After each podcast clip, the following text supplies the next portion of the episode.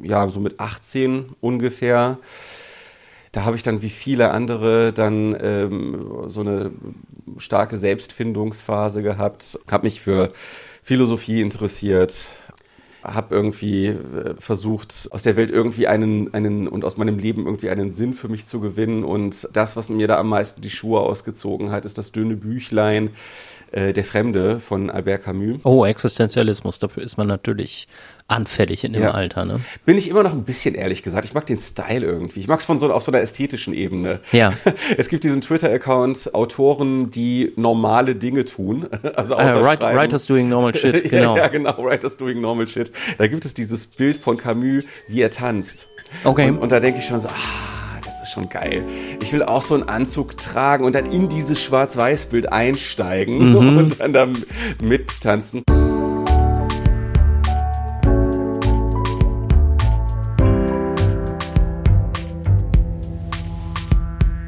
Lesen der anderen.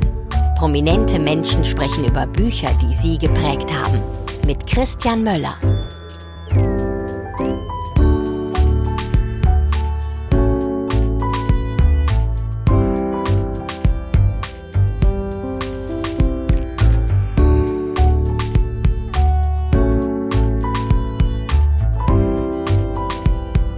Hallo, guten Tag. Ich bin Christian Möller und ich bin jetzt ehrlich gesagt doch noch ein bisschen aufgeregt. Gehört sich aber wohl auch so, denn das hier ist die erste Folge meines neuen Podcasts. Lange geplant, immer wieder verschoben und jetzt endlich mal am Start. Das Lesen der anderen. Worum geht's? Es geht um interessante Menschen und um Bücher, die sie geprägt haben. Gibt ja Bücher, die liest man einfach so weg und vergisst sie wieder, aber es gibt auch Bücher, bei denen ist das anders. Bücher, die mit einer Lebensphase verknüpft sind oder mit einem einschneidenden Erlebnis. Bücher, die an einen Menschen erinnern. Bücher, aus denen man was gelernt hat fürs Leben. Bücher, die einen getröstet und aufgemuntert haben. Bücher, die man schon dreimal gelesen hat, weil man sie so geil findet, oder auch Bücher, die man lesen musste und die man eher nervig fand, aber irgendwie sind sie dann trotzdem hängen geblieben. Lieblingsbücher, die man weiterempfehlt oder auch welche, die einem ein bisschen peinlich sind und die man lieber im Regal ganz hinten versteckt. Alle 14 Tage mit interessanten, mehr oder weniger prominenten Menschen. Und jetzt geht's los.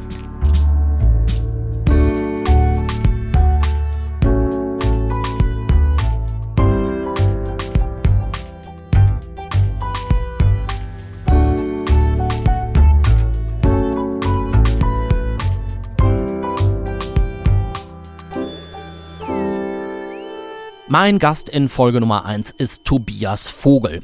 Den kennt ihr wahrscheinlich eher als Krieg und Freitag. Unter dem Künstlernamen ist er im Netz bekannt, vor allen Dingen in den sozialen Netzwerken, auf Facebook, Instagram, auf Twitter. Da ist er erfolgreich mit seinen Strichmenschenzeichnungen. Reduzierte Cartoons sind das, manchmal witzig, manchmal melancholisch, manchmal meta, manchmal politisch, manchmal auch einfach nur albern. Auf jeden Fall mega erfolgreich. Über 90.000 Leute folgen Tobias zum Beispiel auf Instagram. Und auch seine beiden Bücher haben sich nicht schlecht verkauft. Schweres Geknitter, so heißt das erste, und das aktuelle ist ein Mitmachbuch namens Ich gebe auf. Tobias liest gern und viel und zwar ja, so ungefähr seit er denken kann. Fünf Bücher, die ihn geprägt haben, hat er für unser Gespräch ausgewählt und für dieses Gespräch haben wir uns getroffen in seinem Atelier in Hamburg. Ich wünsche euch viel Spaß beim Zuhören.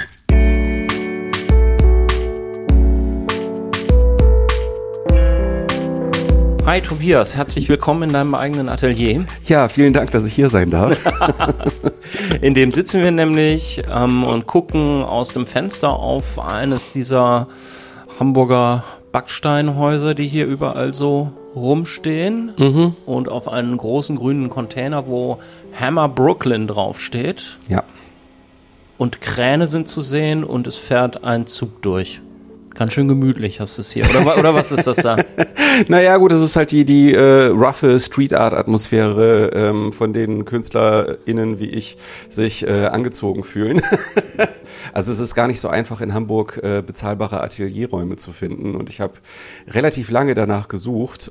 Wenn das hier innen und auch der Blick nach draußen relativ rau sein mag, ist das doch hier eigentlich eine ganz ähm, ansprechende Gegend mit vielen Kreativen hier am Oberhafen. Direkt neben der Ober, obwohl, ist das vielleicht ein bisschen zu viel gesagt? Äh, sind dann nachher die ganzen Fans hier vor der Tür, wenn ich da jetzt so weit ins Detail gehe? Naja, wie auch immer, ich bin irgendwo ich glaub, am man Oberhafen. Find, man findet das ja eh nicht. Ich hätte es ja auch beinahe nicht gefunden. Stimmt, du hast es auch nicht gehört. Ja, stimmt. So. Ah, ja, ich bin auf der anderen Seite dann auch wieder getarnt. Irgendwann hat mir mal jemand ein Foto aus diesem gegenüberliegenden Gebäude geschickt, wo er dieses Haus hier abgelichtet hat und hat dazu Ja. geschrieben, Hallo Nachbar, weil ich nämlich mit einem Foto, das ich wiederum aus meinem Fenster gemacht hatte, mich ihm gegenüber zumindest geoutet habe, wo ich mich befinde. Ach so, und das war einfach irgendjemand. Irgendjemand, der gegenüber arbeitet, hat gemerkt, hat das Foto gesehen, sich gedacht, ach krass, Krieg und Freitag sitzt gegenüber in dem Haus und hat dann unser Haus fotografiert und äh, mir wiederum geschickt. Okay, und hier sitzt du, um zu arbeiten. Ja, und vor allem auch um äh, Ruhe und Abgeschiedenheit zu finden. Ähm, also theoretisch könnte ich vieles, was ich mache, auch einfach zu Hause tun, aber mit Kind und Frau ist es manchmal nicht so einfach, sich da so ein bisschen ähm, zu separieren. Und, ähm, und außerdem kann ich hier, wie man auch teilweise am Boden sehen kann, mit den Farben so ein wenig rumklecksen. Ja, stimmt, da sind so ein paar, so ein Ja. paar Spuren sind zu sehen. Ja, ja, ich habe ja so ein bisschen so teilweise schon fast so ein bisschen in Richtung Action Painting entwickelt äh, mit manchen Sachen, die ich gemacht habe und äh, da ist es nicht so einfach immer die Leinwand zu treffen. Deswegen landet dann manchmal was daneben. Also eine neue Schaffensphase, Krieg und Pollock. ja, genau. Ich bin ja sowieso wie eine Elster.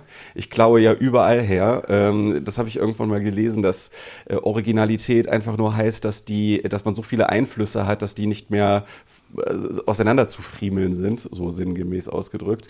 Okay, und wenn ich mich hier jetzt mal umgucke zum Einzug, hast du nicht gestrichen? Äh, nee, das war, äh, es wurde aber, es wurde aber, und das finde ich nämlich auch sehr witzig, es wurde aber von meinem Vormieter gestrichen. Und äh, wie du siehst, äh, hat er einfach stumpf mit der billigsten Farbe, die er finden Ja. konnte, einfach alles gestrichen, auch den Lichtschalter und die Türe. Der Ja. hat allen Ernstes die Türe gestrichen. Und äh, deckend ist es nicht, das kann man mal sagen. Das äh, kann man auch, äh, das äh, sie- sehe ich äh, genauso. Und äh, wenn, äh, also ich bin, ich, ich muss da- dazu sagen, ich wohne hier in so einem zwielichtigen Untermietsverhältnis, äh, was offen, glaube ich, auch nicht offiziell angemeldet ist. Und äh, wenn, wenn diejenige, die mir das hier vermietet, also die Hauptmieterin, äh, irgendwann mal, wenn ich ausziehen sollte, sagt, dass ich das hier ordentlich streichen soll, Dann machst du Action Painting mit weißer dies- Farbe. Dann wird dies jedenfalls nicht geschehen. Vielleicht mache ich auch einfach so eine Farbbombe wie Mr. Bean in der einen Folge. Aber in dieser, also an dieser Wand, die am meisten durchscheint, ist, äh, steht ein äh, schöner Sessel in der Ecke und auch irgendwie so eine Lampe, so eine, so eine Leselampe. Das heißt, du sitzt hier manchmal und liest. Nicht schlecht, ja, das äh, kommt äh, durchaus vor. Man sieht ja auch, dass ich ja ein Bücherregal habe, äh, in dem sich, äh, in, in das ich vor allem meine Comics und Graphic Novels und Cartoonbände ausgelagert habe, die zu Hause keinen Platz mehr gefunden haben. Die sind ja eh, eh besser aufgehoben.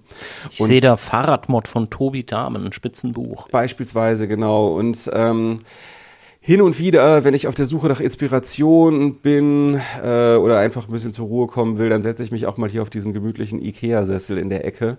Ich muss allerdings auch aufpassen, dass ich da nicht äh, dann irgendwann zu offenkundig klaue.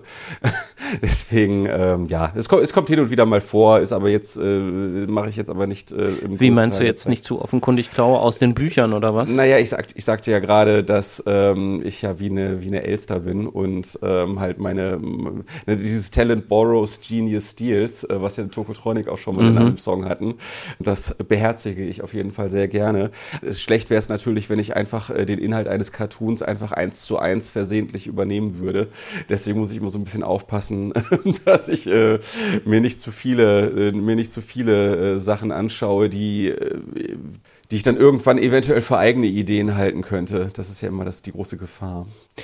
Okay, wir wollen über Bücher reden, die dich geprägt haben. Ist natürlich immer so ein bisschen äh, so ein hochgegriffenes Wort. Mir ist aber trotzdem Ja. irgendwie kein besseres eingefallen für Bücher, die man sehr mag, vielleicht auf der einen Seite, die für eine bestimmte Lebensphase stehen, die vielleicht für bestimmte Menschen stehen, die man kennengelernt hat oder Gefühle, die man gehabt hat, vielleicht aber Ja. auch negative Gefühle, die man gehabt hat.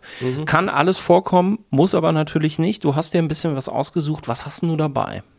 Soll ich schon mal einen Überblick über alle Bücher geben oder? Äh, naja, wir machen das, wir machen das spannend und tasten uns peu à peu vor. okay. Weißt du eigentlich noch, du hast doch mal erzählt, dass du hast, hast du irgendwie so, so, so, so in, durch die Gegend haben wir darüber gesprochen, dass du so ein Märchen Buch als erstes gelesen hast oder ja. früh gelesen hast? Also weißt ja. du noch das erste Buch eigentlich, was du gelesen hast? Ich weiß leider nicht mehr den Titel. Ähm, ich weiß noch, wie es ausgesehen hat. Es war ein dünnes, illustriertes Büchlein, so wie man Kinderbücher halt kennt.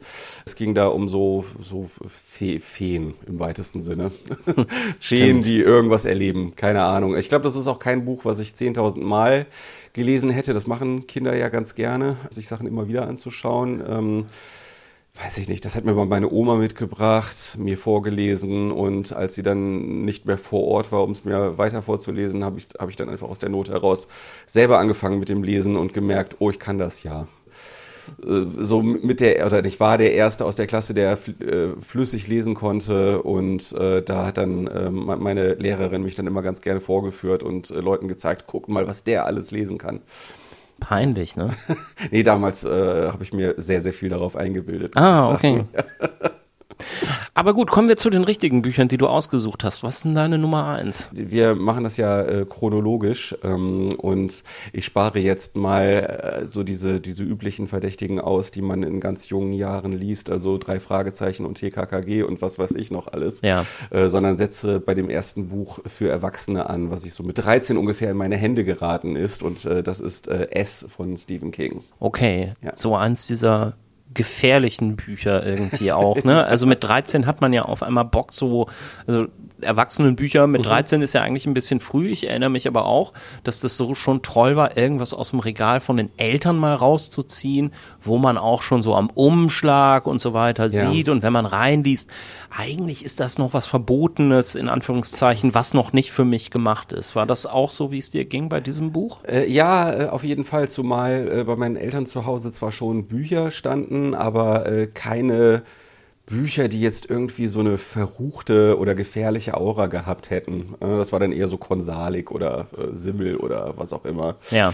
Es äh, habe ich in der Bücherei entdeckt und hatte genau dieses Gefühl. Also mir kam dieses ganze Horrorgenre halt, halt auch wahnsinnig subversiv vor auch so mit, mit, dem gewissen Potenzial, meine Eltern damit schockieren zu können, dass ich sowas lese. Ah, okay. Aber also, wie, wie bist du drauf gekommen? Ich meine, in der Bücherei stehen ja auch viele Sachen rum, dass man ausgerechnet das jetzt entdeckt. Wusstest du, wer ja. Stephen King war oder? Ja, es ist mir wahrscheinlich mal irgendwie, also eine ganze Zeit lang war es mein Hobby, äh, die Fernsehzeitung von hinten bis vor, von vorne bis hinten äh, durchzuarbeiten. Mhm. Also ich habe wirklich die TV-Spielfilm oder was das war, da habe ich mich irgendwie zwei Stunden mit auf den Boden gelegt und die einfach gelesen wie ein Buch. und ähm, da ist, ist natürlich dann häufiger mal der Name, Name Stephen King wegen der zahlreichen, okay. wegen der zahlreichen Verfilmungen gefallen. Deswegen wird mir es wahrscheinlich daher ein Begriff gewesen sein. In der Bücherei habe ich mich sowieso immer sehr gern und auch sehr lange aufgehalten und bin völlig verträumt durch die Regale gestreift und irgendwann dann eben aus dem Jugend- und Kinderbuchbereich dann ausgebrochen und in den Erwachsenenbuchbereich geraten und stand dann irgendwann vor dem damals schon sehr, sehr gut bestückten Stephen King Regal und eben diesem Buch S. Das waren ja auch ich erinnere mich, also so als ich in dem, in dem Alter war und da kamen die auch schon raus, ja. ähm, da waren die Stephen King Bücher immer so vom Cover her schon ja. ganz anders, weil sie hatten einen einfarbigen Umschlag in so einer leuchtenden Farbe und es stand nur der Titel drauf. Also ja, in genau. weißen Buchstaben S. Ich erinnere mich an einen grünen Hintergrund oder genau, so. Genau, äh, S war rot. Ah ja, okay. Kann natürlich sein, dass es da unterschiedliche Ausgaben gab, aber so die, die populärste Taschenbuchausgabe, die man häufig jetzt noch zerfleddert auf äh, Flohmärkten sieht, äh, ist rot. Okay das war halt auch so ein Teil dieser erwachsenen Aura, ne? also dass halt äh, diese, diese äh, Titel so einsilbig im, im wahrsten Sinne des Wortes waren und äh, da alles Mögliche hinterstecken konnte. Das war nicht so das, das Geheimnis der Schreckensinsel oder was auch was, was man Stimmt. auch immer noch so vorher Angst, hat. Angst in der neuen A. ja, genau. Ähm, ich meine, es ist natürlich jetzt schwierig, mich nochmal so in das Mindset äh, meines 13-jährigen Ichs äh, zurückzubegeben. Äh, deswegen kann ich teilweise auch nur so ein bisschen darüber spekulieren, was ich gedacht haben mag. Äh, ich weiß aber definitiv, dass es das erste ähm, Buch ist, was sich an Erwachsene richtet und was auch einen ganz guten Übergang in die Erwachsenenliteratur liefert, weil ja zumindest in der ersten Hälfte des Buches äh, eine Kinderbande die Hauptrolle spielt. Kannst du denn noch mal ganz kurz so umreißen, worum es da geht, so klappentextmäßig? Es geht halt um den sogenannten Club der Verlierer, also ein äh, Club von 12-, 13-jährigen Außenseitern, der ähm, feststellt, dass das Böse in Derry Einzug gehalten hat, also in, der, in, der, in, dem kleinen Städtchen, in dem die Handlung spielt. Äh, dieses Böse zeigt sich in unterschiedlichen Gestalten und in, ähm, am allerliebsten in Form eines Clowns, um äh, Kinder anzulocken und äh, sie einem grausamen Ende zuzuführen. Und das Buch ist zweiteilig und spielt einmal in den 50ern und einmal in den 80ern, denn das Buch ist in den 80ern erschienen, also sprich war es halt eben die Gegenwart zu dem Zeitpunkt. Ja. Also dass der Club der Verlierer dann erwachsen, äh, man hat sich auseinandergelebt, ist äh, in alle Winde verstreut und man findet dann eben zum 30-jährigen Jubiläum dieses damaligen Schreckens wieder zusammen, um äh, ja dem Ganzen dann endgültig ein Ende zu bereiten. Okay, also auch insofern wieder so ein ganz gutes Buch an der Schwelle vom Kindsein zum Erwachsenensein, weil man da dann quasi sieht, es gibt so die zwei, zwei Stadien. Ja, genau. Und später ja. wird alles ganz anders sein. Genau, also ich war, ich war das ja auch gewöhnt, Bücher über Jugendbanden oder äh, Detektivbanden oder wie man es nennen mag, zu lesen. Und ja, das hat ganz gut gepasst. Kindgerecht ist es nun wirklich überhaupt gar nicht. Es gibt da ja die mittlerweile berüchtigte Szene in S, also man muss dazu sagen, dieser Club der Verlierer besteht nur aus Jungs und einem einzigen Mädchen. Hm. Ähm, so wie TKKG. Ja, genau. Und äh, nur was bei TKKG, TKKG eben nicht passiert, bei S allerdings schon, ist, dass dieses Mädchen dann mit jedem dieser Jungs in so einer, in so einer Art Ritual, wenn man es so nennen mag, Sex hat. Ah, okay. Das ist äh, also unglaublich, ja. wenn man es aus heutiger Sicht betrachtet. Ja. Ich warte auch eigentlich immer noch darauf, dass jemand das rauskramt und mit 30-jähriger Verspätung einen äh, Shitstorm vom Zaun bricht, weil man sowas heute ja einfach nicht mehr bringen kann. Es wird ähm, natürlich jetzt passieren, wenn Leute diesen Podcast hören. ja, das kann natürlich sein, dass ich jetzt Vielleicht schaffen wir es, nachdem wir es bei Durch die Gegend nicht hingekriegt haben, jetzt endlich mal mit ja, dem genau. Shitstorm. Ich will aber eigentlich, ich finde Stephen King so sympathisch. Ich glaube, Stephen King hat damals nicht gerade die beste Phase seines Lebens gehabt. Äh, Drogen konsumiert, Alkohol, äh, Alko der ist ja Alkoholiker. Der hat ja einige Bücher geschrieben und konnte sich dann im Nachhinein nicht mehr daran erinnern, die geschrieben zu haben. Über Cujo hat er das zumindest erzählt, dass er sich daran nicht mehr erinnern kann. Und ich glaube auch, dass äh, diese Szene, diese berüchtigte Szene, dass er das nicht deswegen geschrieben hat, weil der irgendwie so ein verkommenes Sub Subjekt ist, sondern ich glaube, er wollte damals aus so einer Eitelkeit heraus einfach zeigen, dass er mit allem davon kommt, wenn er es nur im Rahmen der Handlung irgendwie überzeugend herleitet, ah, dass das jetzt verstehe. stattfindet. Ist meine Interpretation, dass es ja. einfach so eine Eitelkeit an der Stelle war. Könnte ihm nochmal gehörig auf die Füße fallen, zumal er sich ja auch ähm, sehr dezidiert politisch äußert und äh, da ja auch an, an Trump zu Recht kein gutes Haar lässt. Das ist natürlich äh, Munition für seine Gegner. Sowas. Das stimmt. Sag mal, ähm, kannst dich noch erinnern, wie das war, das Buch dann zu lesen? Also hattest du Angst? Nee, überhaupt nicht. Ich war sehr unempfindlich als äh, Kind und Jugendlicher. Ich weiß auch, dass ich, äh, als ich zehn war oder so, da war ich bei ähm, einem Freund zu Besuch, dessen Eltern nicht so sehr auf Altersfreigaben geachtet haben. Und äh, da haben wir uns dann damals den ab 18 freigegebenen Terminator-Film angeschaut. Okay. Und das hat mich auch nicht großartig traumatisiert. Ähm, ich war da ziemlich, ziemlich robust damals. Ja, und das halt eben auch nicht. Also ich äh, habe auch mit äh, einem Klassenkameraden, ich habe einem Klassenkameraden das Buch damals empfohlen, der mir dann äh, gesagt hat, also der musste zwischendurch sich also fast übergeben. Oh, äh, ja. Und ich weiß noch, dass ich damals schon gedacht habe, Alter, was bist du für ein Weichei? nee, ich fand's super. Ich fand's richtig super und ich bin auch ehrlich gesagt ein bisschen neidisch auf mein Vergangenheits-Ich, das noch in der Lage war, solche Wälzer zu lesen. Ja. Also sowas fällt mir heutzutage schwer schwer. Wenn ich heute Interesse an Stephen King Büchern habe, dann lese ich immer die, nee, dann höre ich immer die von David Nathan eingelesenen Hörbuchversionen. Ah, stimmt, du bist so ein, ja. bist so ein Hörbuchtyp, ne? Ich ja. glaube, du hast auch mal erzählt, dass dein Twitter-Handle Krieg und Freitag, dass das ja auch damit zu tun hat, dass du ja. Krieg und Frieden auf dem Handy als Hörbuch gehört hast. Ne? Richtig, genau. Also in der 120-Stunden-Ausgabe oder so. Irgendwie so lang ist es. Genau. Und ich wollte das dann halt eben in so eine Liste eintragen, weil ich gedacht habe, wenn ich so eine Liste von Büchern führe, dann motiviert mich das, wenn diese Liste immer länger wird, Ja. äh, mehr Bücher zu konsumieren. Ich bin ja auch, ich habe ja auch so eine zum Lesen und zum auch zum Hörbuch hören, weil ja Podcasts ja auch immer in Konkurrenz dazu stehen, habe ich so eine On-Off-Beziehung. Okay. Findest du denn, das ist im Grunde dasselbe, Lesen und Hörbuch hören, oder sind das für dich unterschiedliche Sachen?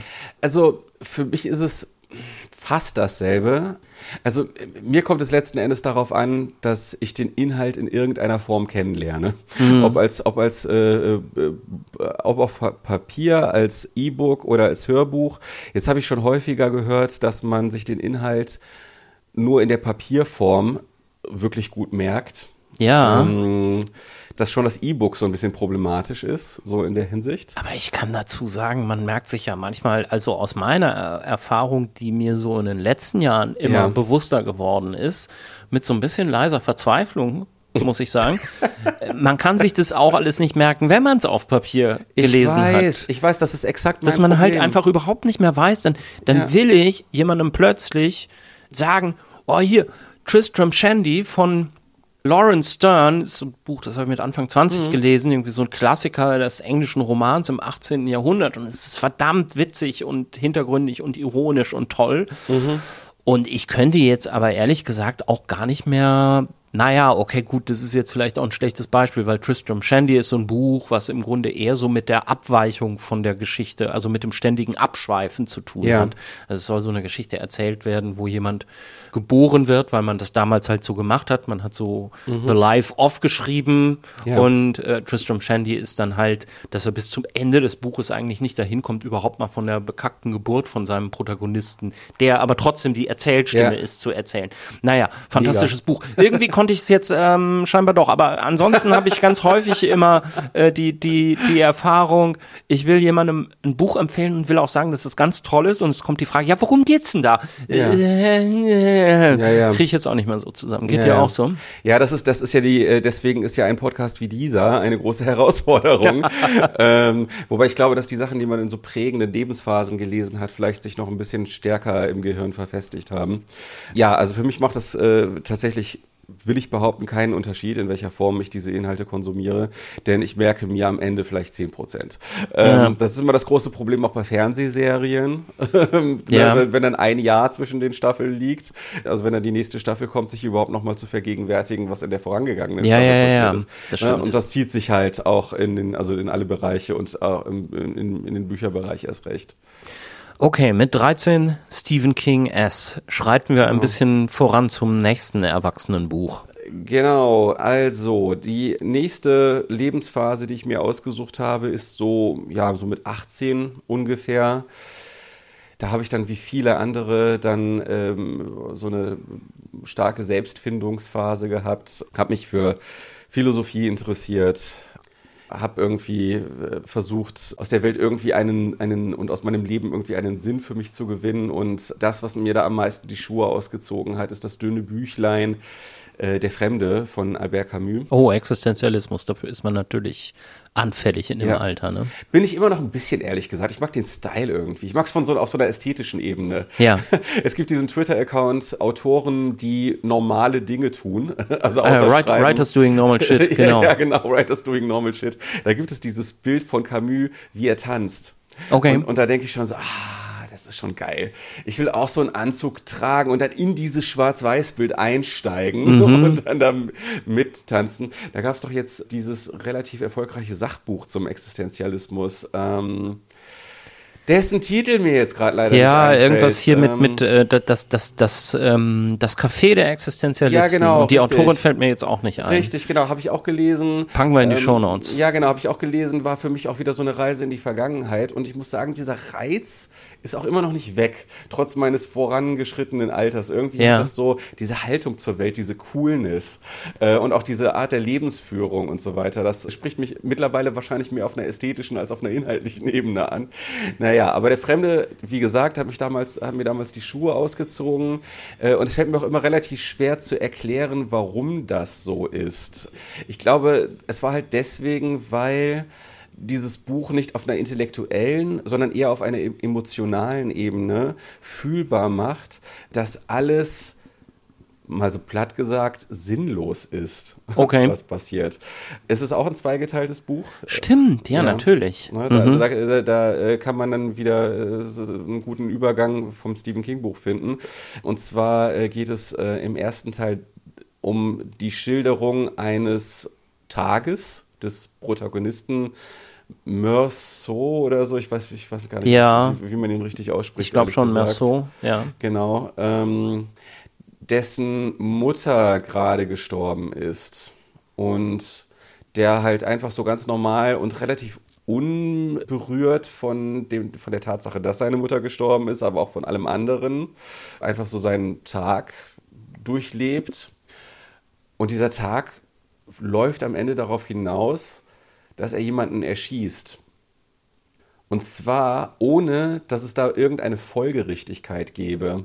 Also es gibt keinen roten Faden, der zwangsläufig bis hin zu diesem Ereignis führt, sondern alle Ereignisse dieses Tages stehen irgendwie so alle für sich. So. Und in dem zweiten Teil geht es dann um den, um den Prozess wegen dieses Tötungsdeliktes. Ja. Und da ist es dann wiederum so, dass der Richter und der Staatsanwalt, dass die versuchen, alles, was bis, äh, alles, was zu dieser Tötung hingeführt hat an diesem Tag, daraus versuchen dann eine schlüssige Geschichte im Nachhinein zu stricken. Ja. Und, und eben dieser Sinnlosigkeit der ersten Hälfte einen Sinn aufzuzwängen fast schon. Und, und das spiegelt so ein bisschen wider, wie Menschen insgesamt das Leben häufig zu betrachten scheinen. Dass die halt versuchen, also dass die halt in, in, quasi in Form einer Fiktion versuchen, aus dem, aus dem Leben so ein, ein, ein sinnvolles, kohärentes Ganzes zu machen. Ja. Das hat für mich zum ersten Mal spürbar gemacht, dass das eben eine Fiktion ist. Und, Glaubst du? Ähm, das ist, ah, also mittlerweile ist mein Weltbild schon ein wenig komplexer geworden.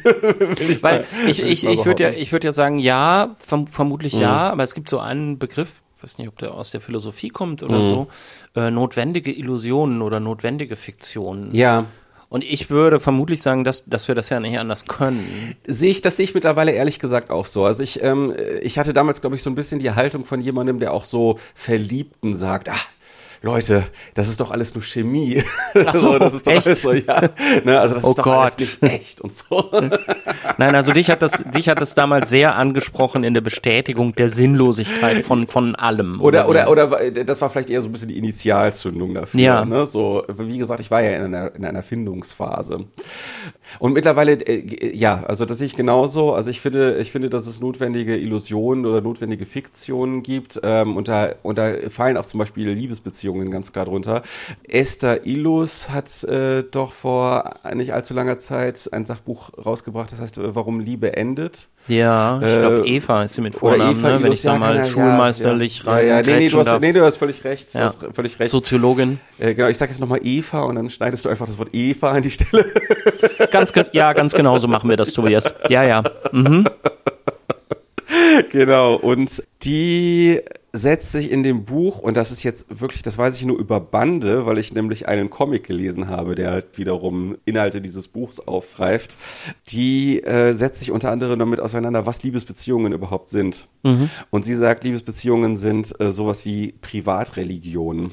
Das sind so, so Aha. kleine, so zwei Personenreligionen, die deswegen funktionieren, weil man daran glaubt. Und wenn Beziehungen enden, dann hat das ein bisschen was von einem Abfall vom Glauben zu tun. So.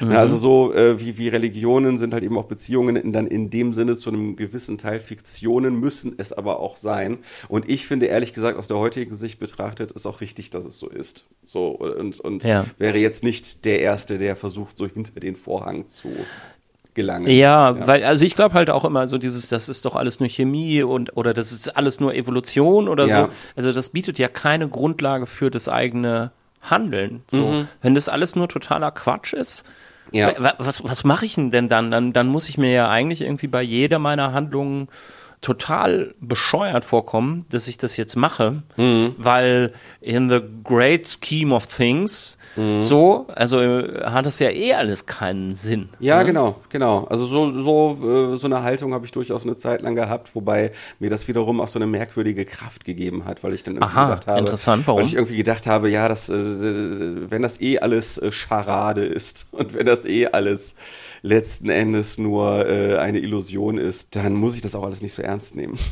So. Okay, ja, man kann da natürlich auch Kraft draus ziehen. Also ja. man kann dann ja auch sagen, irgendwie, okay, dann, dann muss ich aber halt auch nicht den, ähm, weiß ich, den Job ja. machen, von dem meine Eltern jetzt sagen, dass ich ihn machen soll oder wer ja. auch immer. Und ich kann dann halt einfach das machen, was ich irgendwie cool finde und es ist okay. Mhm. So. Ja, ja, so gut. Das, das, äh, an dem Punkt, äh, dass ich dann tatsächlich Künstler geworden bin, bin ich dann auf ganz anderen Wegen sehr, sehr viel später angelangt. Mhm. Ähm, naja. Also das äh, hat bei dir nicht dazu geführt. Ich, ich glaube, gut, ich meine, das ist natürlich immer schwierig. Ne? Es, ist, es ist schwierig im Nachhinein zu sagen, äh, welche Bestandteile meiner Persönlichkeit, äh, die mich dorthin geführt haben, wo ich bin, woher mm. rühren. Mm. Ne? Also, Aber würdest ja. du denn sagen, also was hat jetzt so, ähm, hat das Buch bei dir denn nochmal was Konkretes ausgelöst? Also außer, dass es so, eine, so, so, so ein Grundgefühl bestätigt oder hervorgerufen hat? Äh,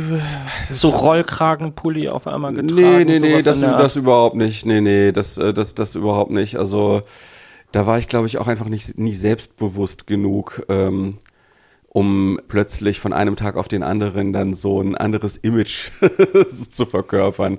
So, ich wollte eigentlich nie, gerade in dem Alter, wollte ich eigentlich nie großartig durch ähm, besonders mutige Stilentscheidungen auf. Ach so, also nicht sowas wie äh, Guten Morgen, Tobias. Ich scheiße nicht mehr, Tobias, ich scheiße Jacques.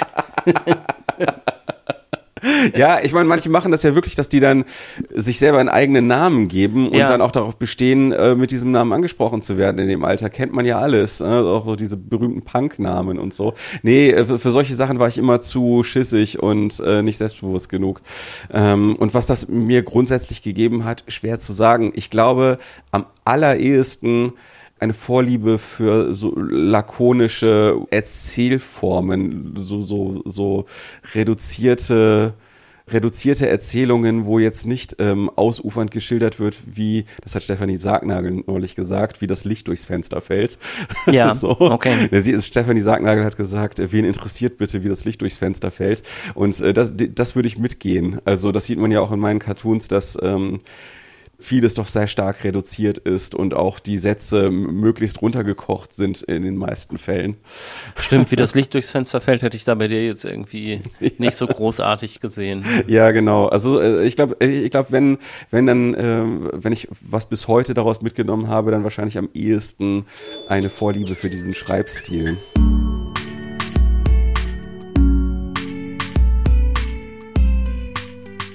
Das Lesen der anderen hört ihr heute mit Tobias Vogel, aka Krieg und Freitag. Falls euch das gefällt und ihr möchtet, dass dieser Podcast hier möglichst lange weitergeht, dann wollt ihr mich vielleicht dabei unterstützen. Und das geht am besten über Steady. Das ist ein Dienst im Netz, der macht es Künstlern und Kreativen möglich, sich über Mitgliedschaften zu finanzieren. Das geht schon mit einem kleinen monatlichen Beitrag von 2,50 Euro los, also ungefähr der Wert von einem Coffee to go. Für alle, die ein bisschen mehr geben können und wollen, gibt's außerdem kleine Goodies. Guckt euch doch mal um auf das Lesen der anderen.de slash unterstützen. Eine Sache, die verrate ich euch allerdings schon mal jetzt. Alle Unterstützer ab dem 5-Euro-Paket nehmen automatisch teil an einer Verlosung. In jeder Folge gibt's nämlich hier einen Buchgutschein im Wert von 30 Euro zu gewinnen. Und zwar dank der Unterstützung von meinem Kooperationspartner Genial Lokal. Habt ihr vielleicht schon mal gehört? Das ist ein Zusammenschluss von 700 Buchhändlerinnen und Buchhändlern. Gibt es seit 2015, ist aber den meisten Leuten, glaube ich, zu Beginn der Pandemie zum ersten Mal so richtig aufgefallen. Also mir ging das zumindest so. Bücher online bestellen ist natürlich cool, vor allen Dingen, wenn man möglichst wenig rausgehen will. Aber muss es denn eigentlich immer dieses riesige Online-Kaufhaus da sein? Nee, muss es nämlich nicht. Geht einfach auf geniallokal.de, wenn ihr die Bücher bestellen wollt, die hier im Podcast erwähnt werden oder auch andere Bücher. Da macht ihr dann Online-Shopping ganz bequem und easy und unterstützt gleichzeitig den Buchhandel vor Ort. Gute Sache finde ich und noch besser, wenn ihr zu meinen Unterstützern gehört bei Steady, dann gewinnt ihr mit ein bisschen Glück einen 30-Euro-Gutschein. Einfach mal umschauen auf daslesenderanderen.de slash unterstützen. So, und jetzt geht's weiter mit Tobias Vogel im Gespräch über Bücher, die ihn geprägt haben. Wir haben zuletzt über Camus und dessen lakonischen Stil gesprochen und ich habe Tobias gefragt, ist denn das nächste von deinen Büchern auch so geschrieben? Überhaupt nicht. Ah. Überhaupt nicht. Denn das nächste Buch äh, äh ist eher, steht eher für einen prächtigen, ausufernden Schreibstil, nämlich äh, Max Gold mit Die Kugeln in unseren Köpfen. Ah, ja. wie schön. Ja. ja. Ich glaube, dich verbindet auch so ein bisschen was mit ihm. Ja, hab ich, so ich habe ähm, genau, ich habe da immer noch eine viel zu peinlich große und vollständige Max Gold Reihe im Bücherregal. Ich ich auch, stehen. ja, ich auch. So. Max Gold ist irgendwann immer konservativer geworden, also so mit den späteren Büchern konnte ich zwar immer noch was anfangen, aber ich habe teilweise schon gedacht, ei, ei, ei, ei, also der ist schon auch so ein bisschen alter weißer Mann mäßig. Ja, so. aber der war das doch eigentlich schon immer, oder? Nur in den 90er Jahren ist es nicht so etwas, wo man so großartig Anstoß dran genommen hat. Das kann oder? sein, das kann sein. Also vielleicht äh, habe ich selber in jüngeren Jahren dann auch nicht so Anstoß daran genommen und würde über gewisse Abschnitte heute auch stolpern. Also dieser, äh, zum Beispiel, ich ma, mache das immer an was anderem fest, dieser Begriff des ja. Gutmenschen, der ja. ist ja, der stammt ja aus diesem Titanic-Umfeld ja. ursprünglich. Das ist ja, jetzt erstmal nichts, was sich äh, die Rechten ausgedacht haben, mhm. sondern die haben es vielleicht jetzt gekapert so, sondern da war eher eigentlich so mit gemeint, dass man so, ja, so linke Leute, also eigentlich welche aus der eigenen Blase, die sich aber so in ihrem Gutsein mhm. so besonders gut finden. Ja. So, so war das eigentlich gemeint. Ja, ja, ja, das, das, das stimmt. Und wenn ich jetzt so darüber nachdenke, also hat er auch schon so gegen, gegen Leute geschossen, die zu auffällige Klamotten tragen beispielsweise. Ja, okay. Ne? Also er ist auch so jemand, der so die Nase rümpft über Menschen, die irgendwie zu ausgeflippt unterwegs sind. so, oder, oder. Ja, aber er ist ja auch jemand, der es nicht gut findet, wenn man seine Jacke einfach über die Stuhllehne hängt, sondern ja. man muss sie im Restaurant an die Garderobe hängen. Richtig, so. richtig. Oder, oder ähm, er kann es nicht leiden, wenn man ihm Taschenbuchausgaben seiner Bücher zum Signieren überreicht. Ach, das macht er dann nicht?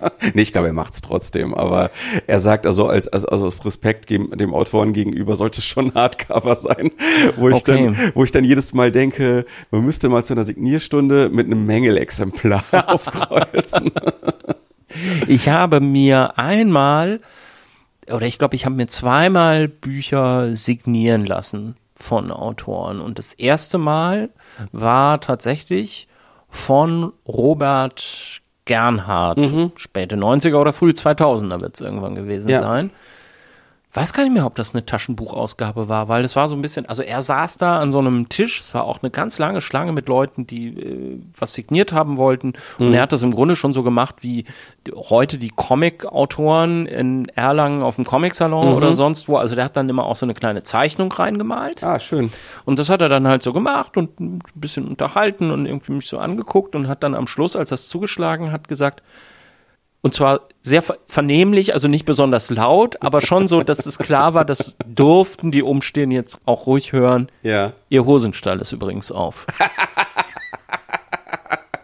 Ich weiß nicht, ob ich vielleicht, vielleicht war das, weil ich ein Taschenbuch dabei hatte. Ich weiß, weiß es aber nicht mehr. Ich müsste noch mal reingucken, in welchem Buch diese Robert Gernhardt Signatur jetzt drin ist. Das ist auf jeden Fall damals sicherlich sehr peinlich gewesen, aber heute eine großartige Geschichte. Wir wollen ja aber eigentlich großartige Geschichte, eine großartige Geschichte über Max Gold erzählen und zwar über sein Buch äh, Die Kugeln, die, in, unseren die Kugeln in, unseren Köpfen. Ja, also Max Gold Bücher ähm, sind ja eigentlich fast nur Sammlungen seiner Kolumnentexte für die Titanic. Ja. Aus den ähm, 90ern, Onkel Max Kulturtagebuch hieß, das ganz früher mal, ne? Genau, die allerersten Texte sind, glaube ich, sogar noch aus Ende, von Ende, aus dem Ende der 80er, ja. soweit ich weiß. Da merkt man auch, dass er damals noch einen etwas anderen Lebenswandel hatte. Da ist er noch viel unterwegs gewesen, hat viel gefeiert und so. Mm, das wird auch manchmal dann thematisiert. Naja, Kugeln in unseren Köpfen ist das erste Buch von ihm, über das ich gestolpert bin. Das war ähm, auf dem Flohmarkt, so für zwei Euro oder so. Und also diese Art zu schreiben und diese Art über die Dinge nachzudenken und dieses Abschweifen und äh, halt alles, was irgendwie typisch für ihn ist, hat mich so geflasht, weil ich sowas noch nicht mal ansatzweise irgendwo anders bis zu diesem Zeitpunkt gesehen mm. habe. Mittlerweile gibt es ja viele Max Gold Epigonen. Man merkt immer, wenn Leute von, von, ja, ihm, von ja. ihm gelernt haben oder zu viel Max Gold gelesen haben, da gibt es so einige. Auch gerade in sozialen Netzwerken ja, ähm, ja, sieht man schon, äh, dass der Einfluss dort herkommt und Max Gold ist ja mittlerweile für fast alle, die irgendwas mit Humor machen, auch gerne so Fernsehleute, die irgendwas mit Humor machen, so ein Säulenheiliger. Wird auch häufiger mal in Podcasts erwähnt. Ah, ja. Fest und flauschig und was auch immer. Ja, natürlich, äh, ne? stimmt, ja. Damals hat man den Namen noch nicht von überall her gehört, zumindest ich nicht, äh, als ich dieses Buch entdeckt habe. Wie alt mag ich gewesen sein? Also irgendwie so Anfang 20 vielleicht. Und ich habe äh, meinen halben Freundeskreis dann damit angesteckt. Also mhm. ich habe äh, dieses Buch ist wirklich rumgereicht worden und das erste Buch äh, oder die erste Ausgabe, die ich davon hatte, die ist dann auch irgendwann nicht wieder zu mir zurückgekehrt. Ah, okay. äh, es, es gab unglaublich viele Insider aus Max Gold Texten, die dann in unsere Alltagssprache Einzug gehalten haben. Zum Beispiel? Äh, wie das Wort Klofuß-Umpuschelung. Ah, ja, natürlich. ja, oder halt, es wurden immer wieder so kleine, kleine Auszüge daraus, wurden dann immer zitiert. Das ist ähnlich wie bei Simpsons-Episoden. Ne? Also eine Zeit lang wurden halt ständig Szenen aus Simpsons-Episoden immer und immer wieder erzählt, äh, so an, an feuchtfröhlichen Abenden. Und äh, Max Gold Texte gehörten halt, halt eben ja. auch mit zu diesem Repertoire dazu. Finde ich eigentlich, wenn ich jetzt darüber nachdenke, total krass, dass Bücher diese Wirkung hatten. Also, wenn ich jetzt mit Leuten zu tun habe, wird immer über Fernsehshows, Podcasts und Serien gesprochen, aber es gibt irgendwie nicht mehr so die Bücher, auf die, die alle gelesen haben und ja. wo alle dann daraus zitieren können. Das habe ich irgendwie nur bei Max Gold so richtig gehabt. Ich habe so das Gefühl, das Einzige, was es gibt, aber das ist jetzt natürlich auch schon wieder so ein komisches Zivilisations-, also so ein komisches kulturkritisches ähm, T-Line. Ähm, mhm. Ich habe das Gefühl, das Einzige, was es gibt, sind Bücher, die man von Autoren, denen man auf Twitter folgt, zu fotografieren und die dann in die Menschen hineinzunehmen und zu sagen, guck mal, Sibylle Berg, meine Ausbeute aus dem Buchhandel dieses Jahr und dann zu hoffen, dass Sibylle Berg jetzt meinen, meinen Tweet irgendwie retweetet äh, oder so. Ja, ich sag dir ganz ehrlich, ich habe da auch viele Leute enttäuscht, die ähm, genau das mit meinen Büchern schon gemacht haben. Ja. Ich habe ja bei Twitter die Mentions ausgestellt und krieg das fast gar, gar nicht mit, weil es einfach zu schrecklich ist, was viele Leute unter meine Tweets schreiben. Ich habe mich heute zuletzt wieder sehr aufgeregt.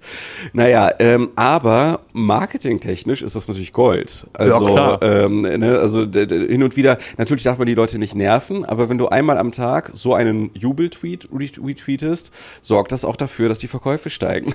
so, ist das so? Das, das, ist so. Das ist definitiv so. Ich sehe das ja bei den Amazon-Rankings, ne? dass dann immer so, wenn ich mal auf so eine Weise darauf hinweise, dann geht es dann immer so, so ein Stück nach oben. So. Ach, interessant. Ist das denn eigentlich mittlerweile eigentlich was? Ich meine, da, da bin ich ja jetzt infomäßig hier bei dir echt an der Quelle. Ist das was, wo Verlage auch drauf achten und sagen irgendwie so, ja, hier von dem äh, Vogelbuch her, äh, mir, mir egal, was drin steht. Ach so, ähm, äh, also so Followerzahlen und Social Media und so ähm, weiter. Also ich kann ja nur für meinen Verlag sprechen und in meinem Verlag äh, herrscht schon ein, ein hoher Idealismus. Definitiv. Okay. Ähm, also diejenige, die darüber entscheidet, was wird veröffentlicht und was nicht, mit der habe ich selber auch viel zu tun und die veröffentlicht viele oder die sorgt dafür, dass viele Sachen veröffentlicht werden, von denen sie im Vorhinein schon weiß, das ist was für Liebhaber. Okay. Und äh, man, man, man sorgt da halt für so eine, ich sag mal, Mischkalkulation. Also dass ja. äh, einmal einerseits Sachen rauskommen, die gut wo man denkt, die werden gut laufen. Da orientiert man sich dann auch mal an der Followerschaft und andererseits eben diese Liebhaberprojekte. Äh, bei mir ist es, da bin ich jetzt einfach mal so mutig, das zu sagen, eine Mischung aus beidem. Also einerseits mögen die wirklich, was ich mache und das glaube ich denen auch. Ja, das glaube ich auch. Ähm, und andererseits äh, haben die sich gedacht, okay, bei der Aufmerksamkeit, die er bisher gekriegt hat, wird sich das sicherlich auch nicht schlecht verkaufen, was sich ja dann zum Glück auch bewahrheitet hat, worüber ich auch sehr dankbar bin. Das Amazon Ranking, Ranking ist übrigens gar nicht so aussagekräftig, wie man meint, äh, habe ich dann auch in letzter Zeit mal rausbekommen. Ähm, da fließen nicht nur die Verkaufszahlen ein, sondern anscheinend auch nur die reinen Klicks auf das jeweilige Produkt. Und ob dann wirklich ein Kauf daraus resultiert, äh, ist dann nochmal eine andere Frage. Sag mal, kannst du eigentlich mittlerweile schon sowas sagen, wie was äh, hat sich besser verkauft oder was ist erfolgreicher? Sowas wie schweres Geknitter, auf das ich hier jetzt gerade in deinem Regal auch drauf gucke? Oder dein neues Buch, was jetzt gerade raus ist, Ich gebe auf, wo Leute dann auch Aufgaben ja von dir bekommen, wie auf deinem Twitter-Account, wo sie mitmachen können. Mhm. Also ich gebe auf, hat sich erstaunlich gut bisher verkauft. Das ist jetzt seit anderthalb Monaten ungefähr draußen. Da habe ich nämlich selber gedacht, das ist jetzt eher was für eine Nische. Ja. Ähm, weil äh, wie viele gibt es denn, die sich überhaupt vorstellen können, in so ein Buch reinzukritzeln? So. Andererseits hat natürlich das große Vorbild, macht dieses Buch fertig, hat sich ja weltweit bisher, glaube ich, vier Millionen Mal verkauft. Also Potenzial hat sowas natürlich auch. Plant ihr da eine Übersetzung? Nee. Nö, Nein, warum aber f- haben wir nie drüber gesprochen bisher. Aber jetzt, wo du es sagst, äh, werde ich mal werde ich mal nachfragen. Genau, also ich gebe auf, hat sich ganz gut verkauft bisher. Wie oft? Klar, äh, ich glaube so 2500 Mal. So. Ah, okay. Ja. einem, also in einem Monat ist das gut. Ja, Also, ja. also man kann ja jetzt nicht von Maßstäben sprechen wie Stephen King. oder auch Romane. Also gut, Ja. die meisten Romane verkaufen sich auch nicht gut, muss man dazu sagen. Ne? Aber, aber wenn ein Roman erfolgreich ist, wenn man von einem erfolgreichen Roman spricht, sagen wir mal so, dann spricht man ja schon so von Sachen, die so in die Zehntausende gehen. Ja, mindestens. Ähm, oder mi- mindestens genau. Also äh, letztens hat ja äh, Jasmin Schreiber freudig getwittert, dass äh, sich ihr Buch 30.000 Mal verkauft hat. So Ja. ähm, Marianne Graben und das ist schon ein Erfolg. So. Das ist schon ein Erfolg? Das sind keine Dan Daniel Kehlmann oder Sebastian Fitzek äh, aber das ist schon ziemlich gut. Ja. Früher hat man ja immer gesagt, Bestseller ist ab 100.000. Ich glaube, das ist jetzt allerdings auch nichts mehr, was sich so, was sich so durchhalten lässt als, als, ähm, ja, als, als Wording. Bestseller ist das, was es in die Spiegel-Bestsellerliste geschafft hat. Ah, okay. So, und äh, dafür reichen deutlich weniger als 100.000 aus, Okay. äh, um in die Spiegel-Bestsellerliste zu kommen. Warst du da drin? Äh, die, die gibt's ja nicht, gibt's ja nicht für Cartoons. Ähm, Ach es, so. gibt, es gibt eine Bestsellerliste äh, von Buchmarkt. Ja. Buchmarkt.de, da kann man ja äh, schauen, also da gibt's ja Bestsellerlisten für alles, auch für Cartoons. Und ich bin jetzt mit, mit Schweres Geknitter, bin ich jetzt seit einem Jahr in den Top Ten. Das hat sich für Cartoon-Verhältnisse extrem gut verkauft. Okay. Also und das, und das, aber das muss man auch sagen, weil viele, glaube ich, echt denken, der macht Kohle ohne Ende. Das he- extrem gut heißt 15.000 Bücher. Ne? Das heißt jetzt nicht irgendwie äh, so gigantische oder sechsstellige Okay. Verkaufszahlen. Ja, interessant. So. Aber das ist für Cartoons ist das enorm gut, weil äh, das ist halt leider so. Com Comics und Cartoons arbeitet man enorm lange dran, wenn man jetzt nicht gerade wie ich so Strichmenschen-Sachen macht. Also der rein zeichnerische Aufwand ist enorm lange. Das, was am Ende dann äh, finanziell dabei rumkommt, steht in überhaupt keinem Verhältnis zum Aufwand. Also so zwischen 2000 und 5000 verkaufte Graphic Novels ist das, was vom Verlag auch erwartet wird. Und mehr, da wundern die sich schon. Ah ja, interessant, ist, ja. interessant. Wir waren bei Max Gold, ähm, die Kugel in unseren Köpfen und ich Ja. äh, muss gerade noch äh, loswerden, weil sonst vergesse ich es gleich wieder, dass nämlich das ist was, was mir bei Max Gold am meisten hängen geblieben ist, also Mhm. so die Entsprechung zur Klofußumpuschelung vielleicht, Mhm. ist, dass ich heute noch gerne Mandarinen aus der Dose esse. Weil Ja. es einen Text gibt von Max Gold, wo er sagt, wenn man sich mal für wenig Geld ein wirklich großes Vergnügen machen möchte, dann sollte man sich so Dosenmandarinen kaufen. Und ich finde, das ist immer noch ein total leckerer Nachtisch. Ja, sehe ich genauso, esse ich viel zu selten, keine Ahnung warum. Äh, irgendwie haben wir es nie vorrätig. Aber äh, das ist richtig und das ist auch aus die Kugeln in unseren Köpfen. Ah ja, okay. das ist, äh, glaube ich, der erste oder zweite Text in dem Buch. Ich glaube, der zieht das so ein bisschen wie so ein kleines Quiz auf, wo man sich erstmal selber Gedanken machen soll. So welcher, welches Obst schmeckt aus der Dose viel besser als aus Ja. ähm, Das stimmt. Genau, oder, oder vielleicht sagt er es sogar allgemeiner, welches Lebensmittel schmeckt aus der Dose viel besser als äh, in der Reinform. sozusagen. Ja, da gäbe es ja jetzt laut zumindest meinem Küchenschlacht- und Frank-Rosin-Konsum noch die zweitmögliche Antwort Dosen äh, Tomaten. Ja, genau. Weil das sogar in der Spitzengastronomie verwendet wird. So sieht's aus. Die kommen ja alle aus einer ganz bestimmten Gegend in Italien, soweit ich weiß. das wusste ich jetzt nicht. Okay. Und äh, nur da wachsen so die äh, wirklich äh, wirklichen Top-Tomaten. Ja, ähm, äh, es ist, äh, finde ich, immer noch es ist eigentlich gut, dass das das erste Max Gold Buch war, was ich, äh, an das ich geraten bin. Ich finde, das ist auch immer noch das Beste von denen, die er okay. gemacht hat. Ich finde ja so diese, also für mich macht diese Max Gold Erfahrung aus, und das ist mir jetzt auch nochmal klar geworden an dem, was du gesagt hast, dass ähm, er heute so ein bisschen, ja, so angejahrte Ansichten ja doch auch ein bisschen hat, die man gar nicht mehr alle so teilen würde, mhm. ist eigentlich hey, da schreibt ein Autor und zwar hat der quasi so moralische Vorstellungen. Also ich mhm. fand Max Gold eigentlich auch fast immer besser, wenn er gesagt hat, nein, das kann man nicht machen und das ist aber ganz unmöglich und es sozusagen mhm. ist ja völlig widersinnig. Also der hat ja wirklich auch so die Leserschaft ganz bewusst belehrt und es war dann natürlich alles mhm. immer in diesem, wie du gesagt hast, üppigen Stil und so ein bisschen ja. brummelig großväterlich oder wie will man das beschreiben? Irgendwie so, gut, da spielt jetzt vielleicht gerade auch irgendwie, dass ich seine Stimme bei Lesungen noch im Ohr habe. Das spielt eine rein. riesige Rolle, die Stimme, ja. Aber so dieses, ey, man kann über so Geschmacksfragen unrelativistisch reden und mhm. eine Meinung haben und ja. trotzdem irgendwie ist das cool und nicht einfach spießig. Ich glaube, das war ja. so für mich das Max Gold Ding. Stimmt und das ist leider auch ein zweischneidiges Schwert, ja. denn äh, darauf sind ja sehr viele angesprungen und mittlerweile ist es ja, äh, ist das ja, ist diese Art über Dinge nachzudenken und zu schreiben gerade in sozialen Netzwerken bei den sehr erfolgreichen Leuten ist das ja wirklich der Standard. So. Ja. Und dann wird dann auch permanent, es werden permanent Geschmacksurteile getroffen über die über die harmlosesten Dinge. Da werden Menschen für wirklich die harmlosesten Vorlieben durch den Dreck gezogen für, für eine Pointe. Und äh, das ist, glaube ich, auch nicht das, worauf Max Gold hinaus nee, wollte. hoffen wir es mal. Er hat da so ein bisschen, er hat auch ein bisschen mit dieser Art des Humors ein Monster erschaffen, was immer noch, was immer noch sehr lebendig ist heute. Würdest du denn eigentlich sagen, dass er dich in irgendeiner Form beeinflusst hat in dem, was du selbst machst? Weil da sehe ich jetzt eigentlich nicht so eine Querverbindung zu deinen Bildern. Ich habe eine Zeit lang, eine Zeit lang habe ich natürlich auch versucht, so zu schreiben.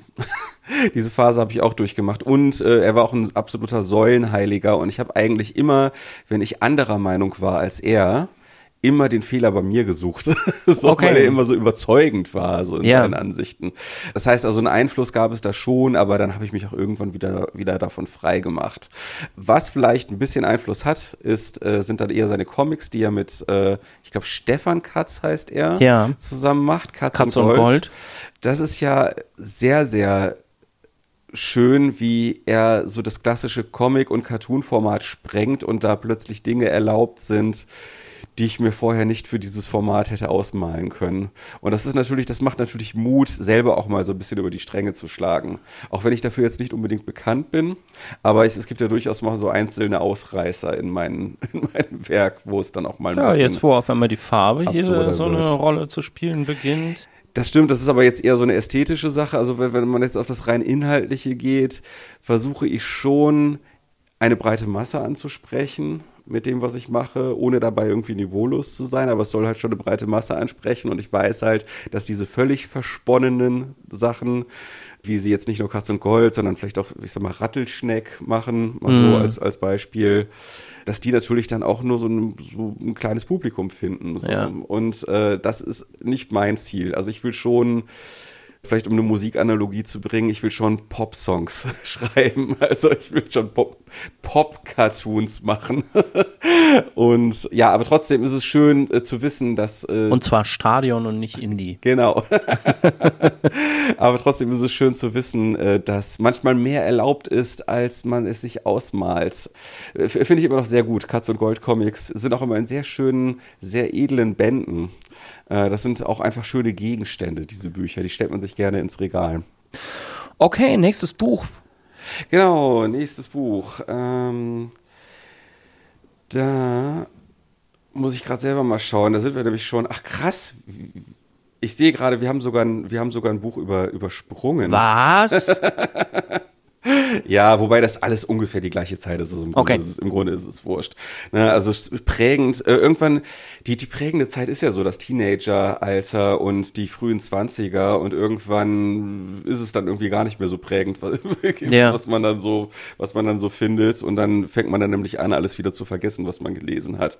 Also ungefähr in die Zeit, vielleicht kurz vorher, wenn man ehrlich sein soll, ist äh, Stefan Zweig mit Die Welt von gestern gefallen. Ah. Ja, das ist auch so ein bisschen was sehr unlakonisch und üppig geschrieben ist. Ja, eher, genau, Ne? genau. Also mir äh, war es halt auch äh, wichtig, dann auch nochmal ein äh, nicht fiktionales Buch mit reinzubringen, also einen, Autobiogra einen autobiografischen Text. Und das ist eben die Welt von gestern. Und ähm, das habe ich verschlungen und auch, auch ganz lange Zeit als mein Lieb Lieblingsbuch bezeichnet. Auch da ist es jetzt schwierig, davon zu sprechen oder, oder genau zu beschreiben, in welcher Form es prägend gewesen sein mag. Ich mag heute immer noch ganz gerne Autobiografien und autobiografische, autobiografische Texte und da mag es seinen Anfang genommen haben. Ja, die Welt von gestern, da äh, ist es halt, wie der Titel schon sagt, äh, beschreibt Stefan Zweig ähm, eine untergegangene Welt hat er zur Zeit des Dritten Reichs geschrieben und da geht es um die äh, KUK-Monarchie in Österreich, in der er aufgewachsen ist und äh, das Leben, was er da geführt hat und was, was er auch als sehr schöne Art des Aufwachsens empfunden hat. Ich fand da so, so, so Anekdoten sehr interessant, wie äh, beispielsweise, dass alle Klassenkameraden Gedichte geschrieben haben Ja. Fand ich, also das, das ist hängen geblieben und äh, war auch etwas, was äh, ich doch in einem sehr starken Kontrast zu meiner Schulzeit gesehen habe und überhaupt zu der, zu der heutigen Zeit. Aber du Ähm, hast ja in der Zeit Gedichte geschrieben, ne? Richtig, ganz genau. Deswegen, das hat mich zum Beispiel angesprochen und hatte auch mit meinem persönlichen Leben zu tun. Aber ich war halt alleine damit. Ne? Mhm. Also ich habe halt Gedichte geschrieben und wenn ich dann mal meinen äh, sämtlichen Mut zusammengenommen habe und äh, meinen Freunden dann mal was gezeigt habe, bin ich dann halt immer auf sehr viel Unverständnis gestoßen und habe dann immer mich so da, habe mich dann auch da so da, dahin gesehnt oder mir, habe mir gewünscht, wow, hätte ich das doch auch so erlebt. Ja. Na, also die sind auch, äh, also so wie Stefan Zweig geschildert, sind er und seine Klassenkameraden auch sehr, sehr gut geworden und sehr, sehr gute, sehr, sehr auch handwerklich sehr gute Dichter alle gewesen, weil die ständig in diesem Konkurrenzverhältnis zueinander standen Ja. und regelrechte Dichterwettstreite hatten. Vielleicht ist das, was man als Vergleich heranziehen kann, der Poetry Slam heutzutage. Ähm, Ja, naja, oder die oder schon auch irgendwie auf eine Art und Weise eine bestimmte Bubble auf Twitter, oder? Ja. Also sich gegenseitig mit Pointen und Humor und originellen Beobachtungen überbieten zu wollen. Also da spielt Ja, halt das Stil stimmt. vielleicht weniger eine Rolle oder so eine, so eine Handwerklichkeit spielt weniger Mhm. eine Rolle, weil man das ja auch, also manche lehnen das ja auch irgendwie gerade ab. Richtig, genau, genau. Also äh, da wird dann auch äh, gerne auf Interpunktion und Groß- und Kleinschreibung verzichtet und dann auch teilweise werden Naja, aber das ist doch, Entschuldigung, aber das ist doch nicht der Verzicht auf Stil, sondern das ist doch Stil. könnte man auch so sehen, ja. Finde ich. man auch so also, sehen. Ja, ja, ja, ja, stimmt schon. Ja. Ja, also das finde ich so eine der entscheidenden stilistischen Neuerungen eigentlich der letzten drei Jahre auf Twitter. So dieses Mhm. Kleinschreiben, keine Interpunktion, Und Sachen absichtlich falsch schreiben. Sachen absichtlich falsch schreiben. ich weiß genau. auch gar nicht, warum ich das so wahnsinnig lustig finde. Ich find's auch witzig. Ja. Ich, aber, aber das Ding ist halt, wenn ich damit anfangen würde, dann wäre das so wie dieses Steve Buscemi-Bild, was gerne kursiert. Ich weiß nicht, ob du da gerade Nee. vor Augen hast. Es gibt so ein Bild von Steve Buscemi, was so in Form eines Memes äh, immer wieder kursiert, wo er sich so als Jugendlicher, wie sich ein Erwachsener halt Jugendliche vorstellt, verkleidet hat. So. Mit, einem, mit einem Skateboard und irgendwie so einem Bandshirt und so. Okay. Und sagt dann so, hi Kids, so. Und, Hi Fans. Ne, So. Hi Kids in dem Okay, Fall. Also er ja. versucht dann irgendwie sich in so eine, ich weiß gar nicht, woher das ist. Der versucht irgendwie sich in so eine Jugendklicke auf so eine ganz anbiedernde Weise irgendwie einzuschleusen so und ist offenkundig schon 50 oder so. Und wenn ich jetzt damit anfangen würde, mit diesem, mit diesem Stil, Ja. dann, also teilweise mache ich das schon mal so in Ansätzen so, ne, aber Ja, aber dann nie ist so es ein Zitat, oder? Ja, Also äh, teilweise haben Leute mich schon wirklich mit so, so beiseite genommen und gesagt, so, möchtest du nicht auch mal aufhören mit deiner scheiß Interpunktion? so, haben versucht, mich da wirklich so... Achso, dass du es du's immer noch beibehältst. Ja, dass ich es noch beibehalte. Das ist teilweise so, so wird es so als ein bisschen spießig empfunden. ja, das finde ich auch eine ganz, ganz lustige, ganz lustige Entwicklung. Ich weiß gar nicht, wie wir da jetzt gelandet sind. Ach so, äh, genau. Stefan Zweig. Stefan Zweig ist das totale Gegenteil davon. Bei ihm geht es wirklich ganz klar um einen ganz, ganz ausgefeilten Stil, der einem aber auch super reinläuft. Man kann das super lesen. Also man denkt ja auch, vielleicht war das auch so was, was mich daran beeindruckt hat, weil ich noch den Geschichtsunterricht in ungute Erinnerung behalten hatte, hm. weil ich daran gemerkt habe, dass äh, Wissen und, ähm, und, und Geschichtliches halt auch äh, super gut zu lesen sein kann und super unterhaltsam und fast schon berauschend sein kann. Ja. Ähm, das ist ja, das ist ja etwas, was viele deutsche Sachbuchautoren auch mal, auch heute noch beherzigen könnten, dass man gar nicht so trocken äh, und gestelzt schreiben muss, sondern äh, man kann auch durchaus Inhalte auf diese Weise vermitteln. Gut, aber so, so jemanden wie Stefan Zweig wird es einfach nicht mehr geben, der das in dieser Form beherrscht. So, das ist ja, oder es wäre jetzt heute halt irgendwie einfach nur noch so ein, so ein, so ein Abklatsch auf sowas, ne? Kann durchaus sein. Oder dann fragen sich die Leute auch so, warum, warum schreibt der denn so, als ob der irgendwie vor 80 Jahren dieses Buch verfasst hätte? Ja. So. Man merkt ja auch durchaus dem Buch die Zeit an, aus der es stammt. So. Mm. Ich stelle halt nur immer wieder einen großen Kontrast zwischen amerikanischen und äh, deutschen Sachbuchautoren fest fest, dass amerikanische Sachbücher immer super gut reinlaufen. Ja. Und deutsche Sachbücher, wenn ich es mal damit versucht habe, mich dann doch oftmals nur nach einem Drittel der Strecke dann zu sehr ermüdet haben und dann habe ich sie halt dann beiseite gelegt. Du hast jetzt auch keinen, also wenn wir jetzt Stefan Zweig nicht dazu rechnen, als Autobiografie oder Memoir würde man wahrscheinlich heute dazu sagen. Mhm. Obwohl, nee, ich glaube, Memoir ist immer nur auf einen bestimmten Aspekt bezogen. Ne? Memoir, denke ich auch immer, nennen Leute gerne ihre Bücher, die sich eigentlich noch zu jung für eine Autobiografie fühlen. Ah, auch eine interessante Deutung. Aber ich meine, Stefan Zweig ist kein, kein, kein, kein Sachbuch. Also du hast jetzt auch kein Sachbuch weiter auf deiner Liste dabei, ne? Äh, also Sach, Sachbuch im eigentlichen Sinn, wo ein bestimmtes Thema behandelt wird von jemandem, der das gar nicht selber lebt, wenn man es jetzt mal so definieren will, habe ich nicht dabei, aber kann ich natürlich droppen. Äh, hatten wir gerade im Vorgespräch auch schon erwähnt. Chasing the Scream wo es um oftmals übersehene Ursachen für Drogenabhängigkeit geht. Ist zum Beispiel ein sehr interessantes Buch. Wie bist du darauf gekommen? Also ich meine, der Kontext ist ja so ein bisschen, ähm, wir haben es ja eben auch schon angesprochen, also dass wir beide so ein bisschen über sowas wie Smartphone-Abhängigkeit auch nachdenken. Ne? Ja, äh, ich, ich bin ähm, darauf gekommen, weil der Autor Gast in einigen Podcasts war. Ah, okay. Äh, Johann Hari, wenn ich es recht in, in, Erinnerung habe, ich bin jetzt extra vorsichtig mit Namen. Ähm, der war unter anderem beim größten Podcast der Welt bei Joe, Joe Rogan, bei der Joe Rogan Experience. Okay der hat nicht nur das geschrieben, sondern noch ein anderes Buch, wo es um oftmals übersehene Ursachen von Depressionen geht. Okay. So, weil ja oftmals äh, es gerade auch wieder in sozialen Netzwerken so dargestellt wird, als ob Depressionen einfach eine Grippe der Seele wären, sozusagen. Ist das so?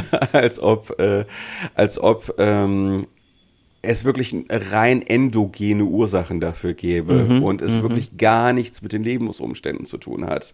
Und das kann man so nicht, zumindest nicht bei sämtlichen Depressiven, kann man das jetzt nicht so unbedingt aufrechterhalten. Sondern mit den Lebensumständen hat das durchaus auch was zu tun. Ja. Okay.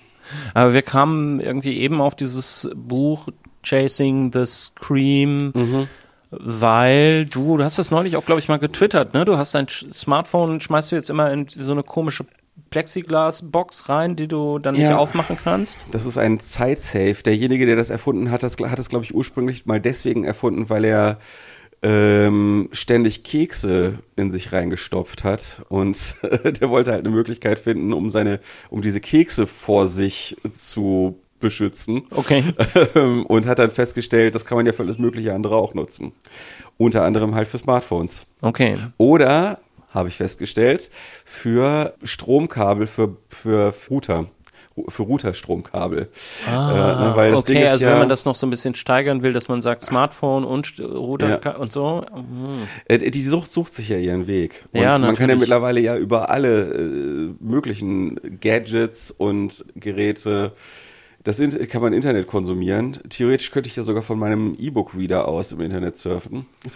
Aber sag mal, das ist ja bei Büchern auch gerade so, so, ein Thema. Die werden ja häufig so als so eine Gegenwelt eigentlich auch zu diesem ganzen mhm. digitalen, was schnell sei und oberflächlich mhm. sei und so weiter. Man, man kennt diesen, diesen Schnack und Bücher mhm. sind so die Vertiefung und ähm, so. Ja.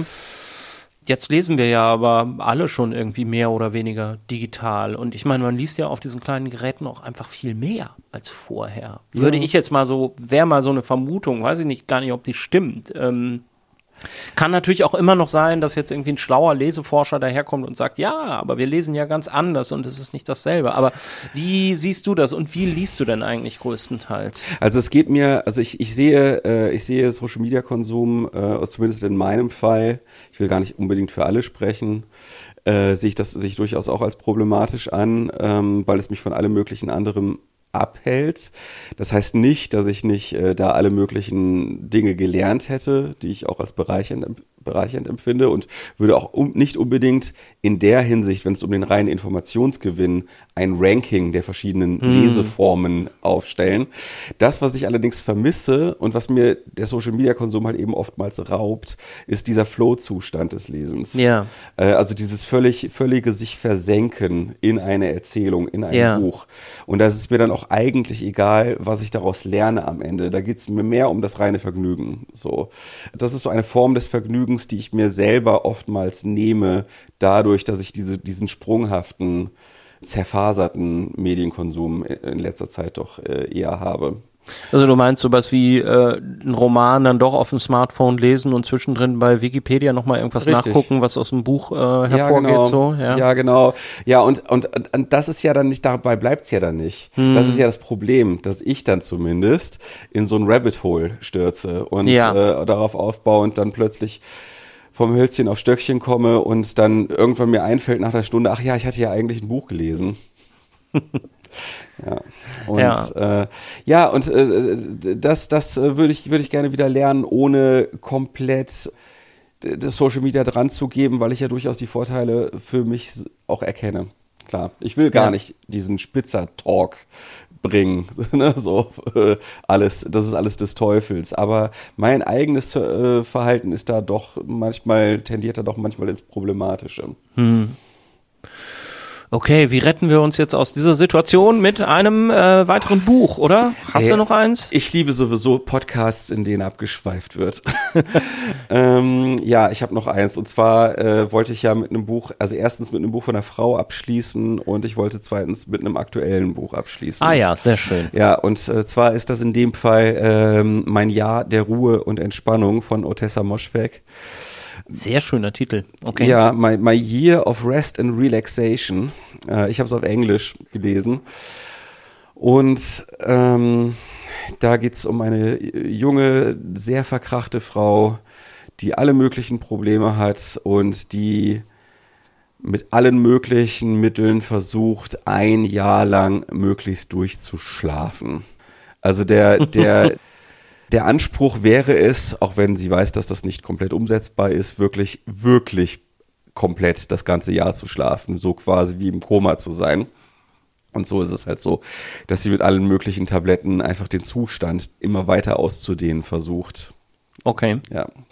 man kann sich vorstellen, dass das irgendwann ein bisschen kompliziert wird. Ein bisschen ähm, kontraproduktiv auch wird, oder?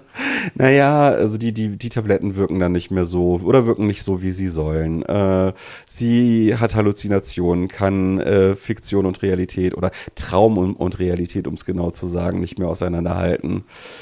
Ja, und dann denkt sie halt, also dann, da, da gibt es dann natürlich dann auch äh, Flashbacks in ihre Vergangenheit und ihre Beziehungen äh, werden ausgewalzt und es ist äh, irgendwann, irgendwann wird ihr Verhalten dann auch immer sozial unverträglicher und äh, ja, das, ich mag so Bücher, wo man so ein bisschen auf die Kacke gehauen wird. Okay. Das ist so diese Wellbeck-Schule, dieses ähm, Ausweitung der Kampfzone ist da für mich immer so das das prototypische Buch, was äh, viele andere äh, halt dann auch dazu inspiriert hat, mal so richtig übelst mit der Gesellschaft und dem modernen Leben so ins Gericht zu gehen und halt auch erzählerisch ähm, da, da keine Dinge auszusparen.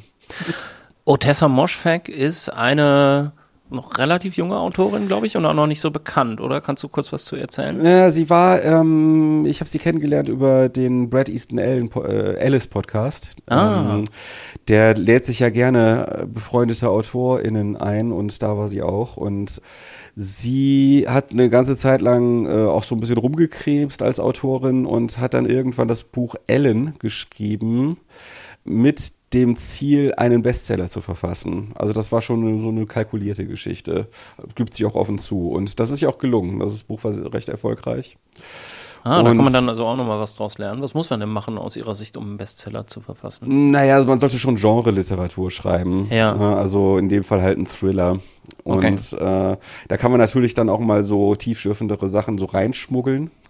Aber es sollte schon so diese leicht konsumierbare Form des, des Schmökers Okay. haben. Und äh, das hat sie sich dann halt dafür ausgesucht, um dann wiederum Luft zu haben, sowas wie My Year of Rest and Relaxation zu schreiben, was dann doch eher dem entspricht, was sie gerne selber lesen würde. So. Und es ist eine coole, coole, sehr, sehr opinionated ist sie, eine coole junge Frau. Was, und diese Podcast-Folge habe ich mir sehr gern angehört. So, die, ja, hat, hat, ist auch sehr meinungsstark. Okay, wie wir ja hier auch in diesem Podcast sehr meinungsstark Ja. sind mit den Büchern, über die wir gesprochen haben. Wie würdest du denn jetzt so diesen Bogen beschreiben, wenn wir nochmal von Anfang an kurz so im Schnelldurchgang durchgehen? Also Stephen King, äh, was hatten wir? Albert Camus, dann Max Gold und Stefan Zweig, Otessa Moschfegg. Hat sich dein Geschmack insgesamt geändert oder? Ähm, ich glaube, dass mein Geschmack schon relativ lang relativ gleich geblieben ist, was es mir auch nicht leicht macht, neue Bücher zu finden. Denn ähm, ich hasse es, wenn in Büchern zu viel Handlung drin ist. Okay. Äh, mir geht es eher darum, dass bestimmte Sichtweisen auf die Welt in Form einer Erzählung vermittelt werden. Deswegen auch Wellbeck, wo ja auch nicht so viel, wirklich viel passiert. So, das war auch so. Deswegen habe ich auch gerade an ihn gedacht. Ähm, und deswegen bin ich auch überhaupt nicht der Typ für diese Schmöker, äh, von denen ich gerade sprach. Also Das wäre ja jetzt so der Stephen King eigentlich, ne? das ist nämlich das Ding. Das ist nämlich komisch eigentlich, warum Stephen King mich dann trotzdem so anspricht. Mit, Naja. diesem, mit, diesem, mit diesem Übermaß an Handlung. Weil Stephen King mag ich heute immer noch. Ich weiß es nicht warum. Okay. Ich weiß es nicht warum. Aber alle anderen, wirklich alle anderen, die in diese Richtung gehen, ertrage ich nicht. Nee. Also wirklich, ist wirklich ganz schlimm. Kann natürlich sein, dass es irgendwo da draußen irgendwen gibt, äh, den ich noch entdecken muss für mich. Aber an sich, diese ganzen Schmöker, auch Ken Follett und was weiß ich, äh, so, ne, diese, diese dicken Bücher, die deswegen so dick sind, weil so viel Handlung drin ist, äh, kann ich überhaupt nichts mit anfangen. Äh, für mich sind eher so die Sachen interessant, wo mit sehr wenig Handlung, äh, wo, wo im Grunde die Handlung nur eine Ausrede dafür ist, um über bestimmte Dinge nachzudenken. Was würdest du sagen, was bedeuten dir Bücher in welcher Form gelesen, auch immer? Was bedeuten sie dir im Allgemeinen? Vergnügen. Vergnügen und mich äh, versenken. Einfach nur was daraus lernen und Informationen daraus mitnehmen, kann ich auch genauso gut bei Twitter. Weil da wird ja auch nicht nur gestritten.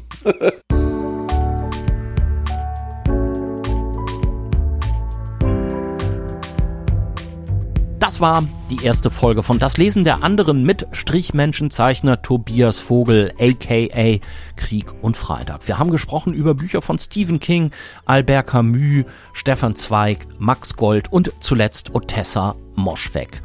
Diese Bücher und auch die anderen, die wir erwähnt haben im Gespräch, die findet ihr alle auf daslesendderanderen.de in den Shownotes zur Folge. Da findet ihr auch die entsprechenden Links zu Genial Lokal, falls ihr die Bücher da bestellen wollt. Genial Lokal ist Kooperationspartner von Das Lesen der anderen. Ich freue mich sehr darüber, denn dadurch kann ich pro Folge hier einen 30 Euro Buchgutschein verlosen.